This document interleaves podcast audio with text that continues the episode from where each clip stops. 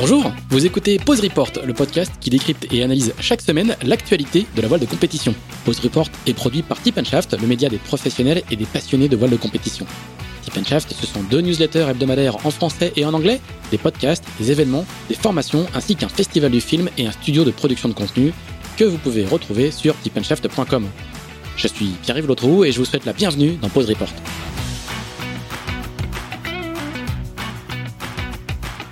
Cet épisode de Pause Report est présenté par Zyke. Zyke, oui on dit Zyke et pas c'est l'histoire d'une marque de vêtements et de protection individuelle née en 2004 dans le sillage des JO d'Athènes et qui remporte 14 ans plus tard la Volvo Ocean Race en équipant le Dongfeng Race Team de Charles Caudrelier. Présente sur le Vendée Globe avec Alex Thompson et Benjamin Dutreux, la marque australienne revient, comme tous les 4 ans, à ses premières amours olympiques qui ont forgé son savoir-faire dans les matières et le design. À Tokyo, elle habillera ainsi le duo kiwi Peter Burling et Blair Tuke qui défendra son titre en 49er après l'America's Cup ces prochains jours. Chez les Français, Jean-Baptiste Bernaz en laser, Kevin Péponnet et Jérémy Millon en 470, ainsi que Manon Audinet et Quentin Delapierre en Accra 17 porteront du Zyke. Pour découvrir la collection complète 2021, direction votre chip chandler préféré, où Zyke est distribué en exclusivité par Plastimo.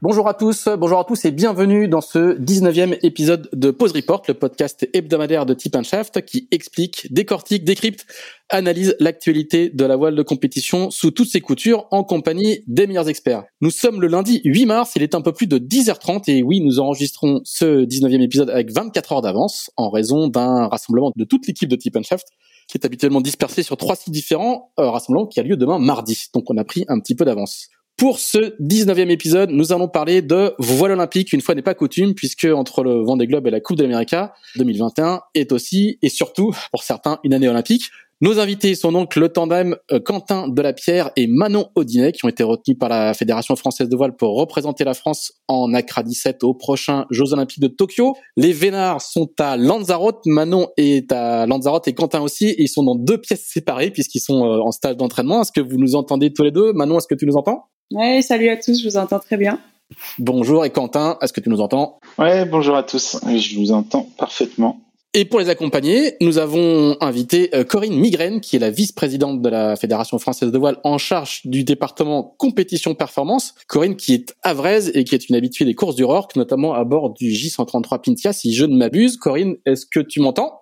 Oui, je vous entends très bien. Bonjour à tous euh, et très heureuse d'être là avec vous. Merci Corinne. Et puis nous avons Axel Capron, le rédacteur en chef de Tip Shaft, qui est lui toujours à Levallois-Perret avant d'arriver à Lorient euh, ce soir si tout va bien. Axel, est-ce que tu nous entends? Oui, bonjour à tous, fidèle au poste. Salut Axel. Alors, euh, eh ben Axel, euh, traditionnellement, le petit récap de l'actu de la semaine. Et puis tu en profiteras pour, pour présenter un petit peu nos invités. Tout à fait. Bah, depuis vendredi dernier, la neuvième édition du Vendée Globe est terminée avec l'arrivée du Finlandais Harry Ussela, qui aura donc mis 116 jours et 18 heures pour boucler la boucle. Au total, donc, on aura eu 25 arrivées sur 33, soit seulement 8 abandons, le plus faible taux d'abandon d'histoire, 25% hein, seulement. Euh, la semaine va être marquée par le grand rendez-vous qui est le match de la 36e Coupe de l'Amérique entre le Defender Team New Zealand et le vainqueur de la Prada Cup Luna Rossa. On rappelle que le premier qui remporte cette régate euh, sera sacré. Et la semaine est également marquée depuis aujourd'hui avec le, le coup d'envoi à Villamoura au Portugal, puisqu'on parle de voile olympique aujourd'hui, des championnats du monde de 470 et des championnats d'Europe de RSX qui est le support olympique en planche euh, jusqu'au JO de Tokyo, puisque le support changera en vue des JO de Paris 2024. Donc le coup d'envoi a été donné aujourd'hui. Je pense que les, bateaux doivent commencer à arriver sur l'eau à l'heure où on parle. Axel, est-ce que tu peux nous présenter un petit peu euh, notre duo euh, olympique euh, Odinette de la Pierre, s'il te plaît? Tout à fait. Ben, Manon, euh, je crois qu'elle a 29 ans. Elle est originaire de La Rochelle. Elle fait maintenant partie depuis 8 ans du collectif équipe de France de voile olympique en Accra 17. Elle a d'abord fait équipe pendant 5 ans avec Moana Véro, avec lequel elle a été vice-championne d'Europe en 2017. Et depuis l'été 2018, elle est associée avec euh, Quentin à Quentin de la Pierre, qui est lui un vrai spécialiste du petit catamaran, formé à la Cataschool de l'Armor Baden. Il a notamment remporté deux fois le Tour Voile en Diam 24 en 2016 et en 2018 avant de se lancer après cette deuxième victoire sur le Tour Voile à l'été 2018 sur un projet olympique, de campagne olympique en Accra 17, alors que pourtant un projet de multi 50 avec un nouveau bateau à la, à la clé lui tendait les mains, et les, bras plutôt. Il va nous expliquer pourquoi. Donc ensemble, donc ils naviguent ensemble maintenant depuis l'été 2018. Ils ont été euh, vice-champions d'Europe en 2020, quatrième des mondiaux aussi l'année dernière, et ils ont donc été sélectionnés par la Fédération française de voile pour représenter la France au JO de Tokyo, qui auront lieu l'été prochain. Euh, merci Axel. S'il y a des erreurs dans le portrait, euh, Quentin et Manon, n'hésitez pas euh, à nous donner des, des, précisions, mais je pense que je pense que c'est à peu près correct. Est-ce que est-ce que Manon, tu peux nous expliquer un petit peu Est-ce que tu peux nous expliquer un petit peu ce que ce que vous faites à, à, à Lanzarote en ce moment? Je crois que c'est c'est plutôt l'endroit un endroit agréable vu ce que vit l'Europe en ce moment. Est-ce que tu peux nous, nous expliquer le, la, la, situation là-bas, ce que vous faites là-bas? Ouais, on a on est on est arrivé à Lanzarote début début novembre. Euh, voilà, l'objectif euh, en venant ici, c'était de trouver euh, des conditions qui pouvaient ressembler un peu à celles du Japon, avec beaucoup de mer, le vent de terre aussi qui peut ressembler aux conditions qu'on peut avoir quand quand le vent vient de terre justement au Japon. Et aussi le, deuxième objectif, c'était de, de, réussir à, à, créer un groupe pour pouvoir continuer à s'entraîner sur sur des régates. Donc on a là on est maintenant une petite quinzaine de Nacra euh, avec avec quelques bons équipages comme les Espagnols, les Danois, les Allemands pour nous, c'est vraiment idéal. On a, voilà, on a, je pense qu'on a coché toutes les cases. On a les conditions, on a les, les copains pour, euh, pour pouvoir faire des manches. Et, euh, et voilà, on peut, on peut accumuler beaucoup, beaucoup d'heures sur l'eau parce qu'il fait plutôt bon comparé à la France. Et voilà, on peut bosser sur, euh, sur nos axes de travail, malgré le fait que, que toutes les régates s'annulent un peu devant nous. Voilà, on reste focus sur nos objectifs tout en gardant quand même du contact avec les étrangers. Et ça, c'est vraiment une super opportunité. Quentin, comment, comment, comment ça s'organise une sorte de camp d'entraînement euh, entre, entre nations? Parce que c'est pas une c'est pas une organisation, euh, c'est pas la Fédé française de voile qui a, qui a rassemblé plein d'Acra 17. Hein, c'est des, c'est une organisation euh, entre entre fédés ou entre coureurs? Comment ça se passe? Euh, Ouais, ouais, bah c'est c'est ça qui est qui est un peu spécifique à l'olympisme, c'est qu'en fait, ce qui se passe, c'est qu'il y a des petits groupes de bateaux sélectionnés ou non qui se forment pour s'entraîner ensemble. Euh, et chacun euh, essaye d'aller euh, vers les bateaux qui les intéressent pour aller trouver en fait des, des forces et, et, essayer de progresser. Et donc en fait tout au long de l'année on, on s'échange tous un peu des messages sur sur les groupes comme WhatsApp ou autre pour organiser nos plannings. Et bah là vu la situation sanitaire qui est compliquée en Europe et qu'on, par la même occasion, on était pratiquement certain qu'on n'irait pas au Japon avant les Jeux. Euh, il a fallu euh, un peu, comme disait Manon, trouver un plan d'eau qui ressemblait au Japon. Et donc, euh, on a passé un peu tout en revue avec euh, nos partenaires d'entraînement qui sont les, les Danois, Linsen Holt et, et Sipi Et on est arrivé avec les entraîneurs à, à ce résultat-là, qui était Lanzarote, qui coche un peu euh, toutes les cases. Et, et, en plus de ça, en pleine période hivernale, ben les températures sont sont super bonnes et ça nous permet de, de continuer à faire des sessions de de 4 heures sur l'eau, même des même deux sessions par jour. Euh, donc euh, donc voilà, Lanzarote, ça cochait toutes les cases et après l'organisation, c'est vraiment euh, entre les coureurs. Et par exemple, il y a un groupe euh, avec euh, le champion olympique et deux champions du monde qui sont euh, à, Cagliari euh, en Italie. Et donc nous, on a, on a essayé de pousser pour, pour aller dans ce groupe-là avec les Danois, mais on, s'est fait un peu barrer la route, parce que c'est évidemment un jeu, c'est une, une stratégie mise en place par, par chaque groupe. Et donc on s'est, on s'est rabattu sur Lanzarote, qui était notre plan B en fin de compte. Et, euh, et, écoute, on en est, euh, pour l'instant, on en est très content parce que, mis à part le, la logistique qui est assez complexe pour venir jusqu'ici, euh, on a on a trouvé euh, beaucoup beaucoup de, de choses qu'on qu'on souhaitait travailler, donc euh, c'est plutôt très bien. Et il n'y a a pas hein. je crois qu'il y a, on, sait que l'équipage français euh, féminin de, de 470 y était. Enfin, il y a, y, y a, plusieurs séries olympiques qui sont présentes. Mm ce repérage-là a été, a été fait par beaucoup de monde. Oui, hein. ouais, complètement. C'est, euh, c'était, c'est assez marrant parce que du coup, on y est depuis novembre euh, avec les Danois. Et du coup, avec Manon et Franck, on a vu euh, le parking se remplir, se remplir. Ils ont le, le club, ils, ils, ont carrément ouvert un, un mur de terrain de tennis pour faire un parking sur le terrain de tennis.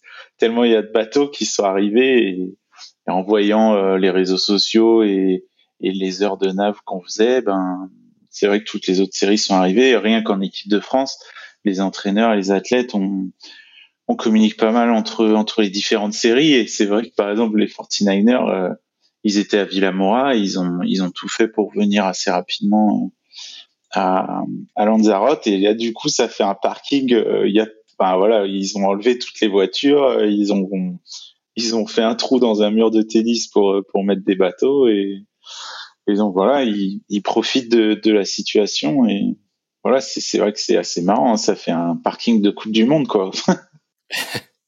Vous perdez pas l'ambiance. Corinne, quand on est euh, quand on est à la à la Fédé en, en ce moment et qu'on donc qu'on travaille dans le on travaille enfin c'est pas c'est pas votre métier principal hein, mais vous êtes quand même très active. Euh, oui oui c'est presque un travail sauf que je suis pas payé. C'est juste Exactement. euh, ma, ma question c'était euh, c'était comment est-ce qu'on gère une comment est-ce qu'on gère une, une situation comme celle-là dans une dans une fédération euh, comme celle de la voile? On sait que le, le Spi West a été annulé récemment, la semaine la semaine de hier a été également annulée. Comment euh, comment on gère? On a un tableau de bord, on, on, on discute en permanence avec le ministère de la Santé. Euh, ben, c'est quoi, quoi, le boulot en ce moment? Ouais, le boulot en ce moment, euh, bah, c'est c'est pas c'est pas le boulot que je préfère. Hein. En fait, on parle plus plus beaucoup de sport et et pas beaucoup de voile non plus. On parle beaucoup de mise en place de, règles, de restrictions, de comment on peut faire euh, avec un masque et, en se mettant à deux mètres l'un de l'autre. Et, on essaye d'expliquer euh, ce qu'est notre sport aux autorités euh, nationales et, locales, parce qu'on s'est aperçu dès le début de cette pandémie que quand, quand, on a commencé à discuter avec les autorités que notre sport était assez méconnu et qu'on mélangeait un peu tout et qu'on avait, bah, avec par facilité, je pense, euh, et dans la précipitation, mis tous les sports dans le même panier, euh, les sports co en salle et, et, et, les sports en plein air. Et voilà. Donc après, il a fallu détricoter un peu toutes ces règles pour essayer d'obtenir des autorisations de naviguer. En tout cas, nous, notre, notre préoccupation première, c'était d'obtenir de, des autorisations pour les professionnels et les sportifs de haut niveau. Ce qu'on a eu assez, bon, ça, ça a été assez facile. Et puis après ça, euh, mais pour des entraînements, et après ça, c'est d'autoriser les compétitions qui devient complexe. Alors, euh, premier confinement, ça a été euh, de, de, de, grandes, de, longues discussions et on a rassemblé un peu tous les, tous les acteurs euh, de notre sport euh, professionnel. donc la course au large en particulier et, et puis le haut niveau après dans les autres disciplines aussi. Mais aujourd'hui, on s'aperçoit qu'il y a, a, a d'autres freins. Il y a beaucoup plus de craintes de rassembler et de créer des mouvements de, de population euh, internationale et nationale également. Et donc c'est et là aujourd'hui on, on, a des vraies difficultés à discuter avec l'État. Voilà. Donc euh, c'est c'est compliqué. Axel. Ouais, justement, quels sont un peu les, les, les critères qui font qu'un événement a lieu ou pas? On voit que la, le Speed West France a été annulé, la semaine olympique aussi. Euh, à côté de ça, il y a la solo Coq qui, qui devrait avoir lieu prochainement. Qu'est-ce qui fait qu'un événement euh, peut avoir lieu ou pas? Encore une fois, c'est l'État. Euh, L'État donne des, des, des, lignes et qui font un peu office de loi. Et après, c'est les autorités locales qui s'appuient là-dessus pour prendre les décisions. Mais les décisions sont bien prises par les autorités locales. Donc c'est vraiment les préfectures maritimes et les préfectures terrestres de chaque euh, partie de notre territoire qui va prendre pour les sujets qui le concernent euh, des décisions. Donc, euh, en ce qui concerne euh, la SOF, euh, en effet, il y avait des, autorisations qui étaient nationales, mais un vrai frein local parce que des craintes que cette arrivée de population qui venait de, l'international déclenche un cluster, même si on mettait en place des, des, conditions qui, permettaient de l'éviter. Il n'y a pas de, évidemment pas de risque zéro, et donc c'est là-dessus, euh, c'est que c'est là-dessus que les autorités euh, peuvent dire oui ou non. C'est que si, si elles veulent du risque zéro, évidemment, ça devient compliqué. Et, euh, et, la saison touristique commençant dans le sud, euh, évidemment, il y, a, des grosses craintes euh, de devoir arriver euh, à cluster euh, avant, avant cette saison touristique. Voilà. et donc il y a eu un, un, un niet des, des, autorités locales et c'est elles qui, c'est finalement elles qui ont le, qui ont la main. Et en ce qui concerne le Spi West, il n'a pas été réellement annulé. Il y a eu un report avant. Il est reporté en octobre, hein, pour être précis, oui. Ouais, voilà, il y a eu un report en octobre, ce qui, ce qui est évidemment très sage et, et, et, et permet d'anticiper. C'est-à-dire après, chaque, chaque organisateur décide ou pas de reporter l'événement et, de prendre cette décision plus ou moins tôt.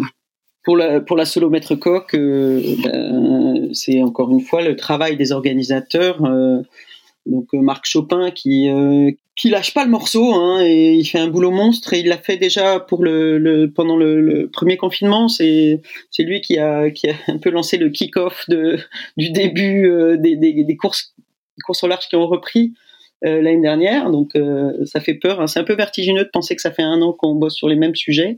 Et donc lui, euh, ben on croise les doigts hein, parce qu'à tout moment ça peut encore se coincer, mais a priori la solomètre coq pourrait devoir partir. Axel, tu voulais rajouter quelque chose? Oui, du coup, vous, quel est le rôle de, de la fédération? Est-ce que vous, vous êtes en appui des organisateurs, par exemple pour Marc Chopin là, qui, qui se bat pour que la solomètre coq ait bien lieu C'est quel est votre rôle? Vous avez un rôle de soutien derrière eux? Ouais, complètement. Mais on, à 100%, euh, on soutient derrière. Euh, on essaye d'activer nous nos réseaux euh, nationaux et lui les réseaux locaux. Et quand ça quand ça coince, et ben on, on agite ce qu'on peut agiter. Et, et, voilà. Ouais, ouais, on soutient à fond, bien sûr, mais mais pas que pas que dans le par, par l'esprit et aussi par la voix et le texte et, et des réunions avec les, les, les, les autorités euh, nationales euh, pour essayer de faire euh, bouger les lignes quand ça coince un peu. Euh, Corinne, et les JO alors? Sur le papier, euh, ils vont avoir lieu. En tout cas, le, la, le, le, comité organisateur japonais a toujours dit que mm. depuis qu'ils ont été reportés d'un an, il a toujours dit, il martèle qu'ils vont, vont bien avoir lieu. Vous, quel est votre quelle est la vision de la, la, la, la FIDE sur le sujet on, on, on, fait comme si euh, il y a 80% de chances que, que, que ça se passe. C'est quoi les dernières, euh, la dernière température C'est quoi? Bah, La dernière température, c'est plutôt des curseurs euh, au vert. Euh, aussi, il n'y a, pas que le Japon qui dit ça, ça, va, ça va le faire. Il y a aussi le CIO. donc oui, ce qui n'est pas neutre. Comment? Ce qui n'est pas neutre ce qui n'est pas neutre du tout. Et, euh, évidemment, euh, bah, toutes les fédérations, euh, nous aussi, euh, sont, et quels que soient les sports, ont, ont, très envie que ça se fasse et ont besoin que ça se fasse. Et, et pour des tas de raisons, ce serait dramatique que ça, ça n'ait pas lieu. Moi, je suis optimiste. Voilà, j'y crois. Axel oui, euh, Manon, euh, Manon, tu vas peut-être nous expliquer un peu comment vous vous vivez avec cette incertitude, comment comment on arrive à se préparer dans dans, dans, un tel contexte. Est-ce que est-ce que vous vous tenez euh, tout le temps au courant de, de comment la situation évolue? Euh, Ouais, on a on a souvent des des mises à jour qui viennent de de toute l'équipe de France, qui voilà qui nous arrivent par Franck et nous notre état d'esprit c'est plutôt de se dire que que voilà, on peut pas contrôler euh, le planning, on peut pas contrôler euh, le fait que les régates vont avoir lieu ou pas. Donc euh, avec Quentin, on essaye d'être vraiment serein sur nos objectifs à nous, ce qu'on doit travailler, vraiment blinder notre duo à tous les deux et et nous notre état d'esprit, c'est vraiment de pas se laisser de pas se laisser emporter par tout ça. Je pense qu'on a de la chance d'être où on est, de pouvoir naviguer avec avec des étrangers autour. C'est pas c'est pas le cas de tout le monde quand on voit les les Australiens ou les Néo-Zélandais, ils sont un peu tout seuls dans leur coin. Donc, euh, si on fait le bilan, je pense qu'on est plutôt chanceux dans cette euh, dans cette situation. Et, euh, et pour ma part, en tout cas, voilà, c'est je trouve qu'il faut il faut il faut essayer d'être vraiment centré sur soi sans se faire forcément on est dans une spirale négative avec ce qu'on peut entendre. Je pense que voilà, dans notre tête, c'est les jeux auront lieu. On n'a pas, on n'a pas vraiment de doute là-dessus. Après, les conditions, on les connaît pas encore euh, exactement pour le moment. Mais, mais voilà, on se prépare vraiment pour ça. Si, s'il y a des régates qui ont lieu avant, c'est tant mieux, c'est du bonus. Et sinon, tant pis. Euh, dans tous les cas, il faudra aller bosser euh, à fond et chercher une médaille. Donc, donc voilà, je pense que nous, on l'a plutôt bien accepté, surtout avec, je pense, la jeunesse de notre duo. On a pris ça plutôt comme une opportunité, ce report des jeux, pour pouvoir bosser plus et plus plus spécifiquement sur plein de petits dossiers. Donc, euh, donc voilà, on a du boulot, on est occupé. Alors ça nous, pour le moment, ça nous ça nous irrite pas plus que ça, je pense. D'accord. Et, quel est justement votre agenda jusqu'au jeu de Tokyo? Euh, Il se vide un peu de semaine en semaine. On était censé être à Palma là fin mars début avril pour la première régate de la saison. Elle a été annulée. Ensuite hier a été annulée. Euh, donc là, la seule pour le moment qui reste au planning, c'est la régate du Japon qui aurait lieu en juin. C'est pareil, on ne sait pas du tout encore au jour d'aujourd'hui si elle va avoir lieu ou pas. Euh, ce qui tient, ce qui tient la route pour le moment, c'est une régate à la fin du mois euh, ici à Lanzarote, qui sera la dernière régate, euh, enfin la régate pardon, qui sélectionnera la, dernière nation pour les Jeux, parce qu'il reste encore une place en Accra, en 49er et en FX. Du coup, euh, du coup, voilà, ce sera une régate, je pense, où il y a des gens qui auront quelque chose à jouer et, euh, et où du coup il y aura un petit peu de challenge. Donc, je pense que celle-ci, on va vraiment l'utiliser à fond, comme une vraie régate. Finalement, le, c'est ce que tu disais, le, comme, comme vous êtes une, un équipage jeune, enfin formé relativement récemment par rapport à d'autres, euh, c'est presque du bonus pour vous euh, cette année supplémentaire et, et, le, et, le, temps passé à, à, mieux se connaître, à travailler les automatismes par rapport à par rapport à d'autres? Ouais, je pense pas. Si si je me, je me, enfin, si je me rappelle bien de, la même époque à l'année dernière, j'avais l'impression d'être un petit peu plus euh, à l'arrache, moins prête en tout cas pour aller au Japon. Euh, voilà, on s'était toujours dit que ce serait euh, que ce serait un sprint. Là, du coup, ça se transforme un petit peu plus en course d'endurance, mais mais voilà, je pense que du coup, c'est un peu deux schémas différents. Là, je pense que la dernière fois, on aurait été dans l'euphorie de notre nouvel équipage et ça aurait pu donner quelque chose de, de, très bien sûrement. Là, on a plus pris le temps du coup de travailler encore plus sur euh, voilà notre duo, sur le développement du matériel et tout ça. Qu'est-ce qui qui est le mieux? J'en sais rien, on saura jamais. Mais non, c'est sûr que sur le papier, enfin moi en tout cas, je pense qu'avec Quentin, on peut dire qu'on est on est on n'est pas mécontent de ce report des jeux. En tout cas, on l'a pas pris comme une comme une punition, mais vraiment comme une opportunité. Alors Quentin, euh, justement, est-ce que tu peux, est-ce que tu peux nous raconter ce que c'est que le, le quotidien d'une préparation olympique dans, dans, ces dans ces conditions un peu un peu particulières euh, ou, ou, avec moins de voyages, avec une base loin de chez soi euh, C'est, c'est quoi votre votre votre votre planning quotidien pour préparer les jeux? Euh, Alors déjà, faut avoir euh, faut pas avoir grand chose d'autre à faire parce que ça prend pas mal de temps. Et on a Là, par exemple, depuis novembre, on fait euh, des, sessions de trois semaines à Lanzarote. Et euh, on a, hum, au début, on n'avait qu'une journée off. Euh, on est passé à deux par semaine parce que parce que c'était en fait à Lanzarote il y a beaucoup de vagues et du vent et, et le problème du Nacra 17 c'est que tu sais jamais trop jusqu'où tu peux pousser parce que en gros si Manon ou moi on tombe à l'eau et eh ben on se coupe une jambe avec le tips Hmm. Donc il faut, tu vois, garder de la lucidité et, et, et arriver à, à, pousser, à s'entraîner plus, mais jusqu'à un certain point, parce que il y a un, si tu dépasses ce point-là, bah c'est un peu, tu peux plus trop faire machine arrière, et là tu prends six mois d'attente. Donc en gros, nous là, on, à Lanzarote, on est avec Manon euh, dans une maison proche du club et on, on fait on, on a une journée sur deux où on fait deux naves donc euh, une navigation le matin qui est très technique euh, et spécifique sur euh, sur une une séance que Franck a programmée. Donc là on, on préfère être tout seul. Franck c'est votre entraîneur. Hein. On va on va on va rappeler c'est Franck Cito. Hein. Ouais voilà. Et on donc c'est une séance très à, distance. Hein, il, est, il, est, il est pas sur place avec vous. Si si, il est avec nous. Il, il est avec vous, d'accord. Ouais ouais. Et donc Franck prépare souvent ces séances spécifiques et on va sur l'eau il met des bouées, soit on fait des parcours très très courts, soit on fait des départs. Et encore une fois, euh, ce qui est génial avec ces petites euh, ces petites séances tout seul, c'est que ça ça te recentre vachement sur ce que tu fais et sur les objectifs à, à court terme que tu que tu te donnes. Et, et en ce moment, c'est précieux les objectifs à court terme parce que tu vois, on a encore fait le planning euh, euh hier. Ben, on se projette à trois semaines maximum parce qu'on sait très bien que comme tout le monde euh, aujourd'hui, euh, ben tout peut évoluer euh, d'un jour à l'autre. Donc voilà. Et quand on fait deux sessions, en fait, on, ce qui est assez sympa, c'est que souvent on laisse le bateau à une bouée. Et Franck vient nous chercher, on, mange à terre et puis on, repart l'après-midi là avec une une session avec l'espagnol et les danois. Et là, c'est plutôt et c'est très axé euh, essai de vitesse euh, pour qualifier le matériel, mais aussi euh, trouver les petits réglages du bateau. Donc on choisit en fin de compte, ce qui est génial en Lanzarote, c'est qu'on choisit le plan d'eau qu'on souhaite travailler. On a, il y a un plan d'eau plat sous l'île, il y a un plan d'eau clapot assez raide à l'est, et à l'ouest, il y a, il y a une houle des alizés qui est, ben, vous voyez très bien quoi, qui est très grosse et, et puissante.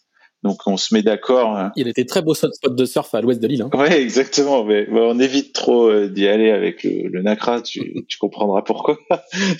mais euh, mais du coup on se, on se, cale avec les trois bateaux pour euh, travailler la vitesse euh, sur chaque plan d'eau et on essaye de finir chaque session collective par des manches ou, ou, alors des exercices de confrontation où on peut jouer le jeu de la régate parce que euh, bah, on essaye en fait avec Manon d'impulser ça avec Franck aussi euh, aux étrangers, puisque les étrangers ils adorent faire des essais de vitesse, mais ils pourraient faire ça euh, pendant des mois entiers, et ils auraient la banane. Et c'est vrai que je sais pas si nous on s'ennuie ou pas, mais en tout cas on au bout d'un moment, on en a marre et, et surtout, on a l'impression de perdre un peu le fil de la régate, ce qui est en fin de compte l'aspect primordial de notre sport. Quoi. Il faut savoir euh, être bon en régate, à l'aise euh, et avoir des coups d'avance sur les autres. Donc euh, ça, c'est pour les doubles naves. Quand on fait une seule nave, le lendemain, on fait une nave collective et là, on se cale à la place de faire une nave le matin. On a nos préparations physiques respectives avec Manon. Manon, elle, je sais pas si vous avez déjà vu des images, mais c'est c'est coton euh, en tant qu'équipier sur le Nacra. Du coup, elle fait pas mal de de cardio, euh, de gainage, de force parce que bah, c'est c'est c'est assez exigeant. Et moi, j'ai une gros, enfin j'ai une problématique de poids qui est importante. Il faut que je maintienne un poids euh, sous sous une certaine target et donc je fais pas mal de pas mal de vélo et, et après de, du renforcement musculaire, mais pas du tout euh, prise de masse. On essaye vraiment que je prenne pas un gramme. Donc, euh, donc voilà un peu nos journées. Et, et, après, on a, on a ce qui est assez sympa dans, ces, dans la préparation olympique là, c'est que accès à plein d'intervenants de, bonne qualité. Et nous, on a François Le Castrec, notre préparateur mental, qu'on a à peu près une fois par semaine, je dirais. Et donc ça, c'est des choses qui se rajoutent. Donc faut trouver un peu des trous ou les caser. Et puis euh, et on a Paul Yachtin euh, de l'école nationale de voile, qui est l'ingénieur de l'équipe de France, avec qui on échange pas mal euh, sur euh, la comment le comportement des bateaux, les foils.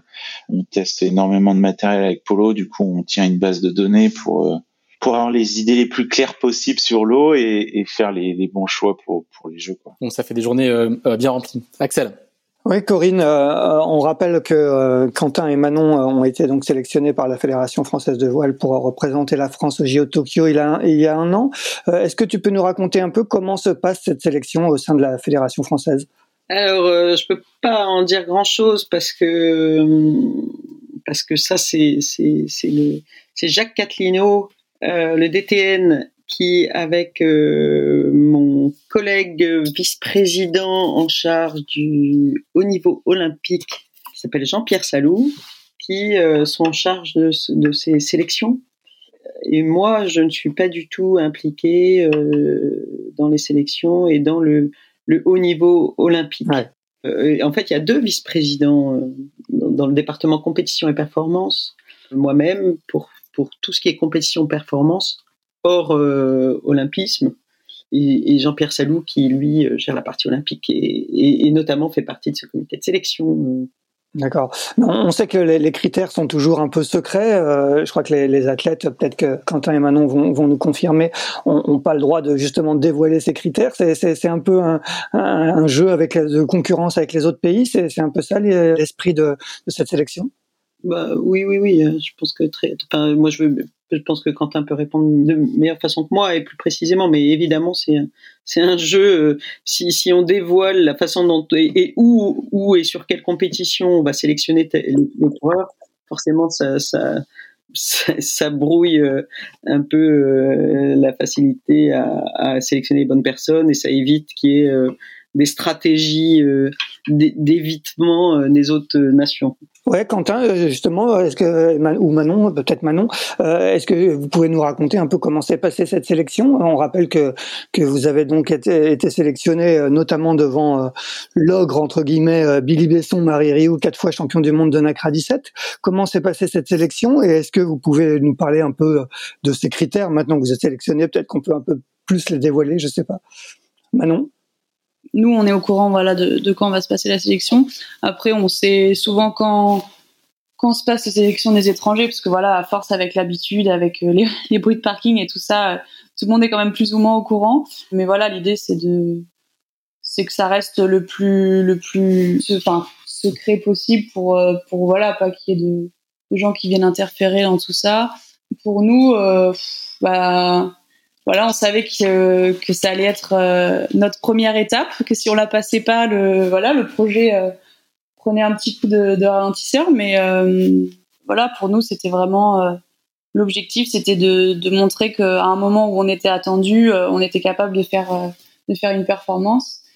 Donc voilà, c'est voilà, on s'en est plutôt bien sorti, même si on n'était pas forcément content du résultat de cette de cette régate, parce que ça met quand même aussi une une pression particulière parce qu'on sait que qu'il faut quand même pas se foirer, euh, même si on essaye vraiment d'être détaché de ça et de d'être vraiment focalisé sur sur la régate en elle-même parce que si on si on commence à se focaliser sur les adversaires euh, de notre nation euh, concrètement on va enfin on peut s'attendre à faire une régate pas terrible. Donc nous notre notre objectif en attaquant cette sélection c'était vraiment de d'être euh, à notre meilleur niveau et de se battre euh, manche après manche pour, euh, pour faire le meilleur résultat possible en étant vraiment focalisé sur notre performance. Ouais, c'était bien sur les, les, championnats du monde en décembre 2019 à Auckland, c'est ça? Ouais. ouais. Vous terminez dixième, donc premier français. Exactement.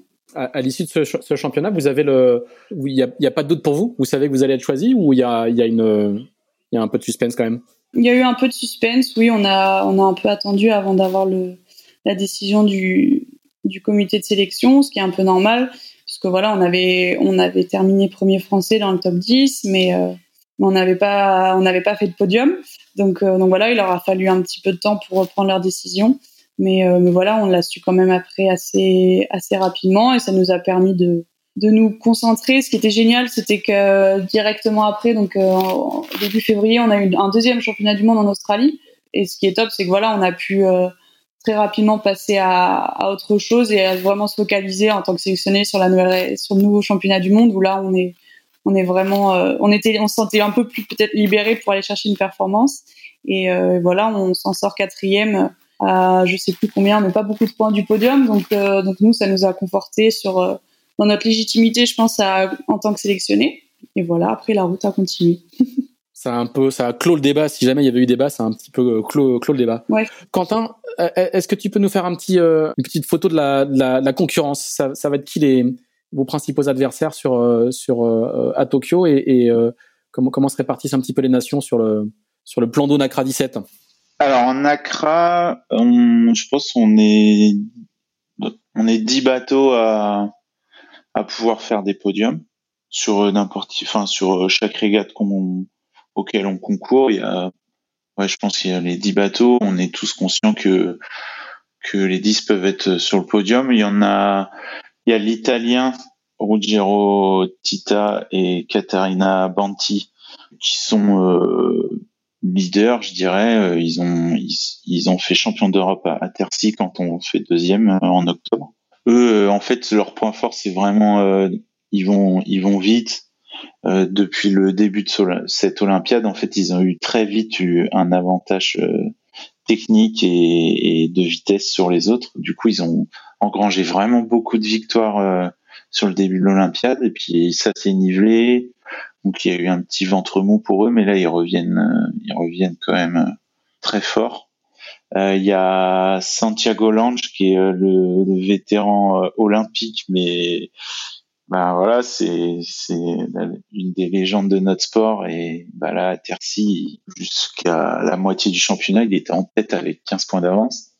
Sur la fin, il c'était un plan d'eau compliqué et ben euh, Santi c'est quelqu'un qui moi j'ai l'impression qu'il joue aux échecs quand il fait du bateau. Donc là, à Tercy, peut-être que sur la fin du championnat, il, voilà, il a, il a perdu un peu de sa de ses coups et, probablement que tout n'est pas passé comme il l'aurait voulu, mais, euh, mais ça reste un, un, très bon bateau, surtout quand c'est des plans d'eau euh, de terre ou, ou, tactique. On va rappeler qu'il a, il a plus de 50 ans et qu'il est euh, tenant du titre entre guillemets. Il est, il est médaillé d'or à, à, Rio. Hein. Ouais, ouais, complètement. Je suis euh, pardon, je pensais l'avoir rappelé, mais ouais, ouais, il est, il est champion, il est champion olympique et il a 50, 50 54 ans, 55 non, il a quasiment 60 ans. Il a 60 ans cette ouais, année. Ouais, c'est ce que j'allais dire. Presque 60. voilà. et, et il a pas choisi le bateau euh, le plus le plus apaisant quoi, parce que quand je le vois sur les empannages là, franchement. Bravo quoi parce que c'est c'est c'est pas simple et il fait ça euh, tout en délicatesse euh, fait très peu d'erreurs. Donc ça c'est vraiment euh, les, pour moi c'est les les deux euh, qui sont quand même euh, pas un cran au-dessus mais qui bon qui ont marqué quand même bien les esprits. Et ensuite il y a l'anglais John Gibson. Il gagne sa sélection face à Ben Saxton ça c'est lui clairement Ben Saxton euh, pour Manon et moi je pense que c'était le plus fort. Il gagne pas la sélection alors qu'il est il est premier au classement mondial. Il fait euh, des super régates au Japon. Et mais ça restait très serré entre les deux. Donc John euh, bah, il sort de cette sélection euh, victorieux. Derrière il fait champion du monde à Geelong quand on fait quatrième. Donc c'est un gros client. Gros client, ouais. Il va, lui, c'est pareil, il va vite et il, tactique euh, superbement bien. Ils sont en partenariat avec euh, Santi, donc euh, c'est marrant, ça fait des ADN un peu similaires. après, il y a l'Australien qui est vice-champion olympique, qui fait deux à, à Geelong en Australie, derrière John Gibson. lui, c'est c'est des métronomes. Ils vont, ils ont pas beaucoup de de compromis euh, de vitesse, mais par contre ils en ont sur euh, au portant ou au près, ils en ont un, ou deux et puis ils sont ils sont tout le temps là quoi. Donc euh, ça c'est un très gros client, tout le temps pratiquement tout le temps sur les podiums. Après je dirais les Danois, ils sont c'est pareil, c'est ils ont beaucoup d'expérience, ils font très peu d'erreurs et ils ont été vice-champions du monde à Auckland, troisième au championnat d'Europe à Weymouth. Voilà. Après, euh, y a, je dirais l'espagnol. Euh, eux, c'est un peu, ils ont un petit peu la même fiche que Manon et moi dans le sens où ben le duo s'est formé, euh, je dirais trois quatre mois avant Manon et moi, et on a à peu près les mêmes forces. Ils vont vite au vent arrière comme comme Manon et moi, et après au près, ils peuvent aller très très vite. Et puis il y a des régates, on les voit pas du tout. Donc je sais pas, je pense qu'il manque de constance, mais euh, c'est un, équipage dangereux et redouté. Voilà. Euh, ensuite il y a l'allemand euh, qui peut faire des choses bien, mais qui quand même euh, pas souvent dans les coups pour les podiums. Et, l'autrichien qui est médaille de bronze à, Rio et qui s'entraîne avec Santi et John et qui fait aussi très peu d'erreurs tactiques mais pour le coup, euh, qui a quand même euh, beaucoup moins d'armes, je trouve, par rapport à, à Santi et John Gibson. Donc euh, voilà, je pense que avec Manon, on est, on essaye de, de monter l'échelle petit à petit et puis de dire les étages dans, dans cette hiérarchie. Et voilà, je, en, en tout cas, ce qui est sûr, c'est que la Terre 6 c'était un plan d'eau très tactique où on avait à cœur avec Manon de de se sentir à l'aise et de jouer nos coups et de surtout pas faire euh, euh, petit jeu par rapport à Santi ou John. Et on les, on les sort du podium sur les deux dernières manches. Donc, euh, bah, pour nous, c'était un, une vraie case de cocher, quoi. Et je sais pas si on rééditera, mais, mais c'était déjà super plaisant de, de matcher avec ces, deux costauds pour, pour le podium et la victoire, parce qu'en fait, l'Italien il gagne avec 4 euh, points d'avance. Donc, euh, donc voilà un peu le, la, la revue des effectifs. Axel? Euh, Corinne, est-ce que tu peux nous, nous parler un petit peu des, des, des, objectifs de la Fédération française de, de voile sur ces Jeux de Tokyo hein? On rappelle qu'en 2016 à, Rio, euh, la France avait rapporté trois médailles, hein, dont l'or pour Charline Picon en planche. Quels sont les objectifs cette fois-ci?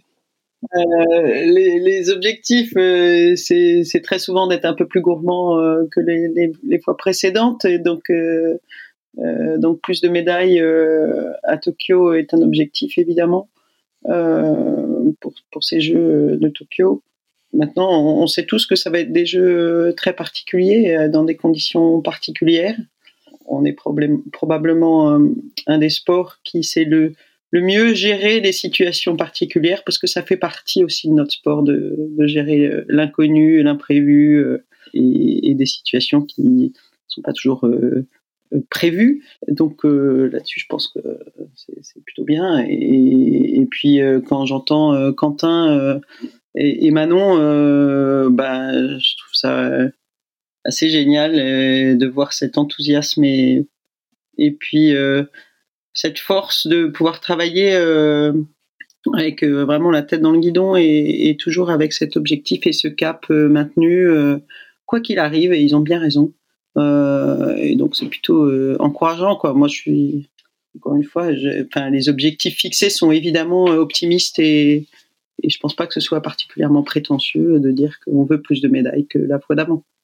Corinne, l'Olympiade, euh, enfin, on est sur une drôle d'Olympiade parce qu'en fait, une partie de l'Olympiade, la prochaine Olympiade a commencé, 2020-2024, alors que la précédente a été prolongée d'un an. Euh, il va y avoir, euh, il y a déjà du nouveau matériel qui, qui sert pour l'Olympiade précédente. Je pense au windsurf hein, avec le, la, planche à foil où il y a déjà des entraînements et déjà une équipe de France qui court avec avec son nouveau matériel. Axel, avant avant d'interroger Corinne, est-ce que tu peux nous faire un petit résumé rapide justement d'un des gros enjeux de Paris 2024 qui est l'épreuve de course au large? Donc nous, on essaie de suivre ça de manière euh, la plus précise possible et euh, il faut essayer de plonger un petit peu dans, les arcanes. Est-ce que tu peux nous faire un petit topo sur euh, où est-ce qu'on en est de la course au large au JO de, de 2024 Ouais, tout à fait. Bah, la, course au large, donc nouvelle épreuve olympique double mixte, avait été adoptée par World Sailing, donc la fédération internationale, fin 2018. Il fallait, avant d'être définitivement adopté, l'aval du CIO qui devait se prononcer en décembre dernier, en décembre 2020. Et celui-ci a donc rendu sa décision en décembre et a finalement décidé de reporter cette décision euh, avant le 31 mai 2021, donc dans, dans, les mois, dans les deux ou trois mois qui viennent, euh, parce qu'il souhaite procéder à un examen complémentaire. Alors je cite, hein, afin d'évaluer les principaux aspects que sont les coûts, la sûreté et la sécurité des athlètes. Donc la, balle est, entre les mains du CIO qui va se prononcer avant le 31 mai 2021, euh, mais je pense que Corinne va nous en dire un petit peu plus là-dessus. Voilà, parce qu'on sait qu'il y a, il y a le, il y a les textes, il y a les, il y a les deadlines, il y a le, il y a le, il y a le circuit officiel et évidemment, en particulier dans le monde olympique, il y a le travail dans les coulisses et, et, euh, et voilà, Corinne et la Fédération française de voile est, à la manœuvre pour la course au large.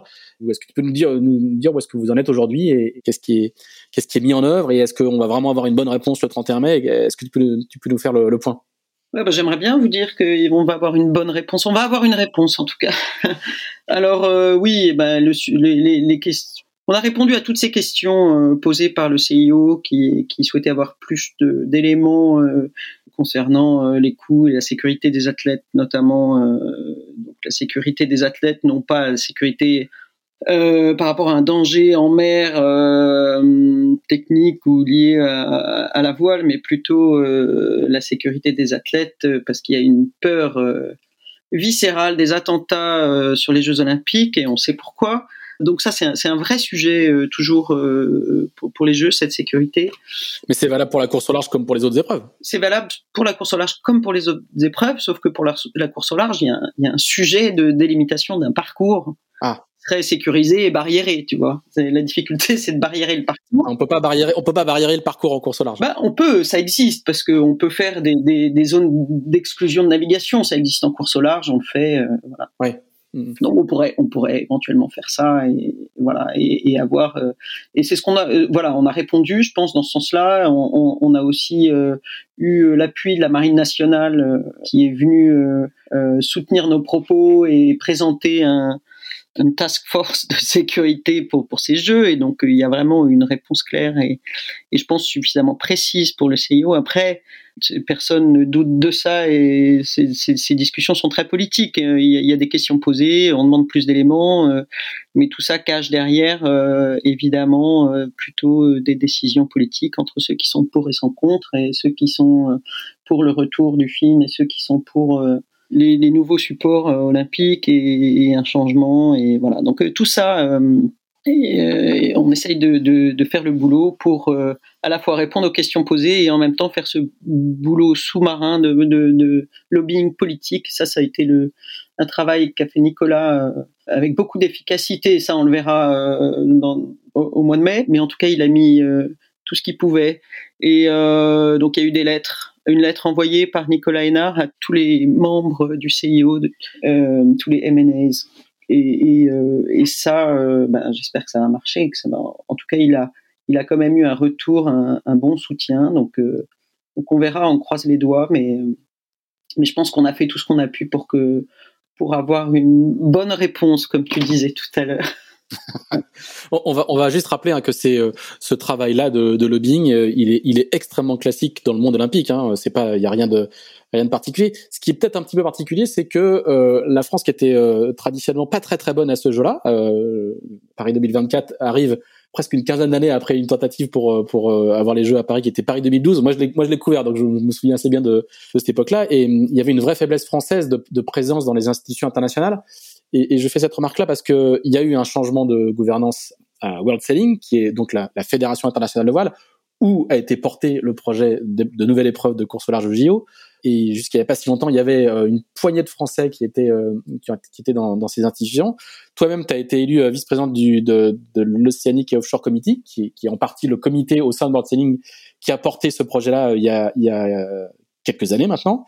Il y a un, athlète français, un ancien du Fortinaire qui s'appelle Yann Rocherieux, qui est vice-président de World Sailing c'est aussi ça, c'est aussi une stratégie euh, euh, euh, assumée de la part de la, Fédération française de voile d'être plus présente dans ces instances-là pour justement peser dans ces manœuvres souterraines qui comptent beaucoup. Hein. Ouais, en fait, je crois qu'il y a une vraie prise de conscience euh, finalement assez récente de, la nécessité d'être présent dans ces instances internationales, d'être réellement présent. Ces, institutions, elles sont très anglo-saxonnes et on manquait de, de, poids. Euh, et, ce poids-là, il est nécessaire il est nécessaire si on veut défendre de, aussi euh, euh, notre vision de, notre sport pour les athlètes en général, pas seulement euh, les athlètes français. Évidemment, on, défend, on défend notre euh, bah, notre nation et, et, ce que notre nation voit de ce sport, si tu veux. Moi, j'y suis euh, rentré vraiment pour essayer de faire avancer les choses pour pour le sport et pour ce que j'imagine devrait être l'implication de World Sailing dans l'offshore euh, enfin jusqu'à jusqu'à jusqu'à très récemment, je me suis demandé à quoi ça servait d'ailleurs. Euh, World euh, J'ai découvert quand même une, une, institution extrêmement lourde. Alors là, c'est un, un, un, pachyderme quoi. On peut, on peut.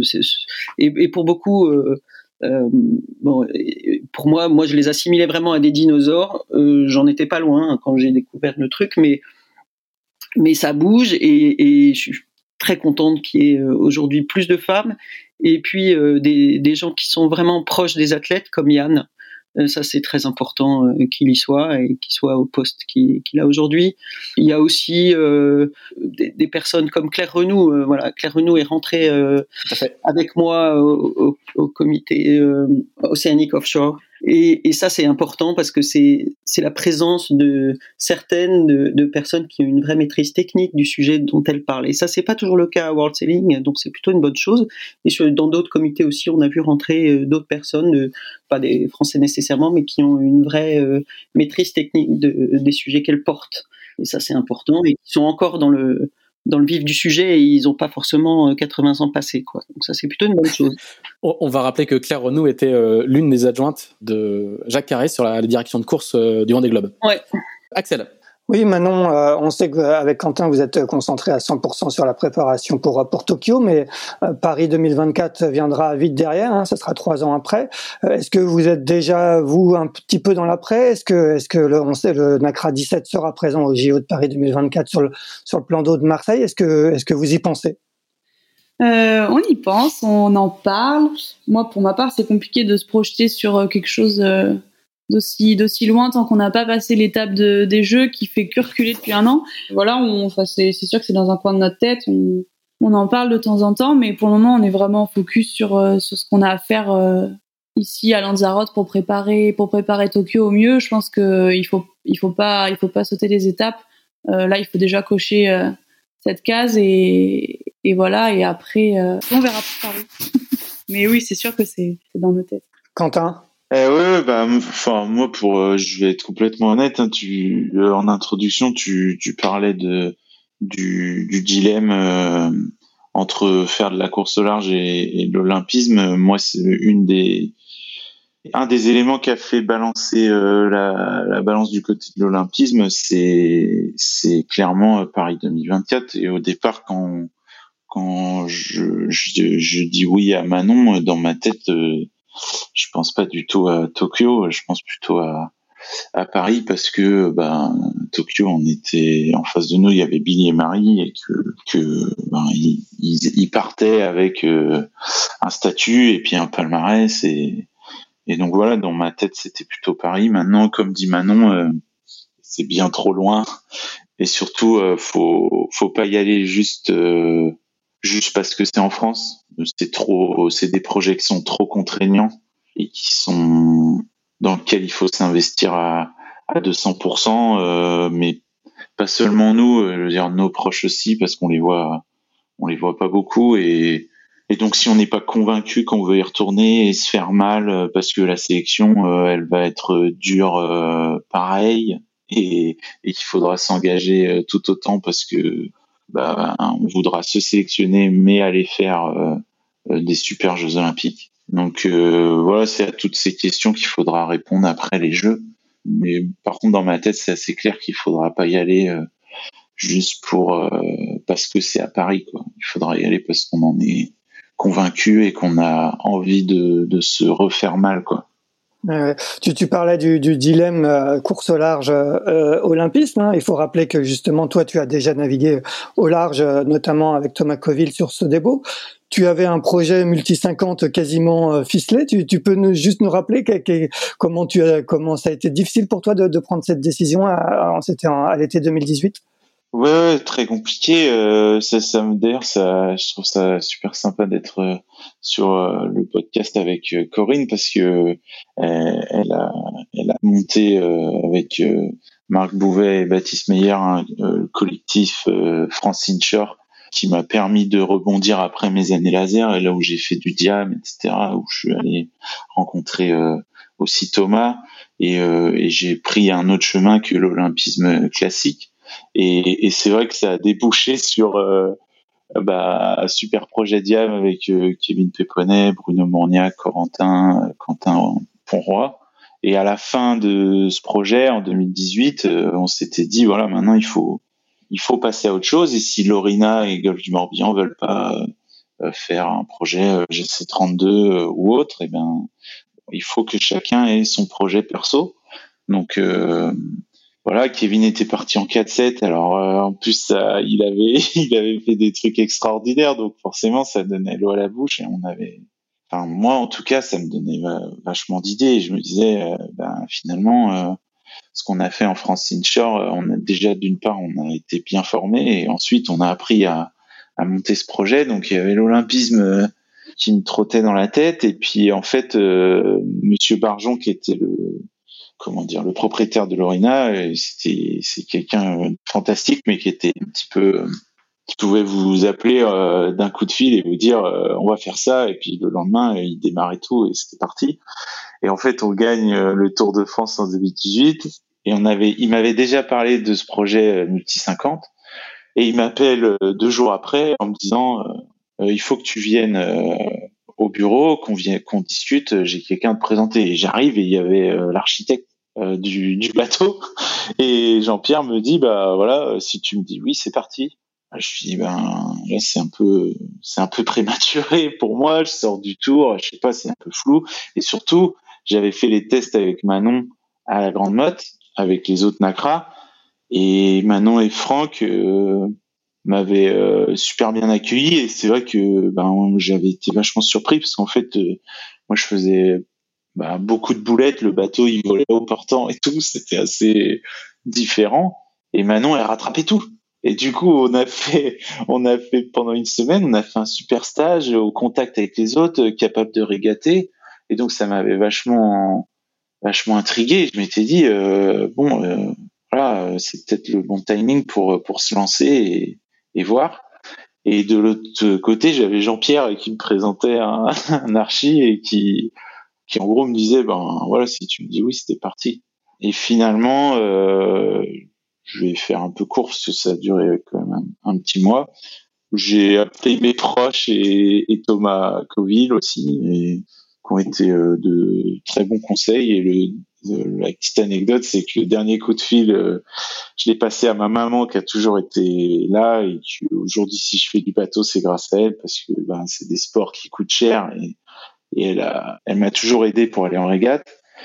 Et elle m'a, elle m'a rionné en me disant, euh, mais ton rêve, ça a toujours été les jeux. Pourquoi tu parles de multi 50 quoi? C'est pas du tout toi. Et donc en fait, euh, j'ai appelé euh, le lendemain euh, Jean-Pierre et je lui ai dit bon bah je vais je vais pas le faire. Et Jean-Pierre a eu une une très bonne réaction parce que ça lui tenait vraiment à cœur et euh, il m'a dit il y a aucun problème. Si tu veux pas de toute façon je ferai pas le bateau avec quelqu'un d'autre et, il m'a souhaité toute la réussite possible en Accra 17 et, voilà on s'est on s'est on a nos, chemins se sont séparés là et ben par contre, après, euh, c'était un peu le grand vide parce que euh, commencer de zéro euh, le NACRA 17, au début, c'est long et, c'est dur, mais mais je regrette pas une seconde. Je suis super content d'avoir pris ce risque et d'avoir de m'être assumé dans cette décision.